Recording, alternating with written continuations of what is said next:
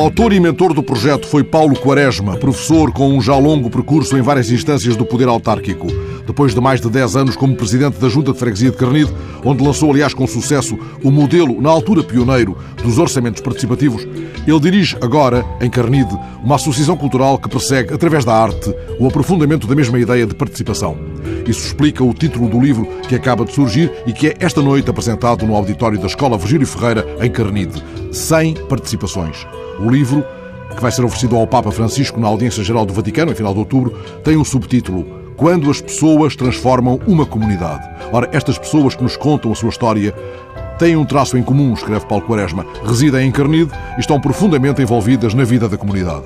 O autor e coordenador deste livro, agora lançado pela Associação Boutique da Cultura, sublinha que é possível juntar as pessoas em torno de ideias e concretizá-las este, escreve Paulo Quaresma, é por isso um livro que mostra a riqueza e a pluralidade da participação cidadã.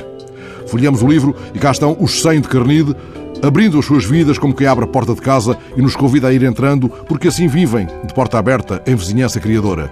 Agostinho Ferreira e Arminda, mais conhecida por Fifas, aqui identificados como o casal das associações. As palavras associação e participação vão pontuando o relato de um envolvimento continuado em projetos de ginástica com os moradores do bairro e até de uma primeira feijoada comunitária. E Maria Aline, enfermeira aposentada, entretanto inscrita em informática na Academia Sénior, faz parte do coro e também entra no teatro. Ana Carvalho, chama-lhe a fadista do bairro, integra o grupo amador de teatro Os Resistentes, é marchante nas marchas de Lisboa. E Vasco de Oliveira Pegado, em 75, quando construíram o bairro novo, foi-lhe atribuída uma casa, mas não a pôde aceitar. Foi obrigado a desistir, escreve ele. Mas Carnido não desistiu de mim. Passados uns anos, estando em construção a Quinta da Luz, foi lá visitar um amigo.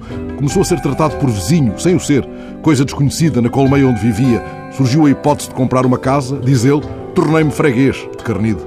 E José Luís Amaral, 60 anos, economista, começou a frequentar as aulas de italiano na Academia Sénior, onde entretanto passou a ser formador na disciplina de informática.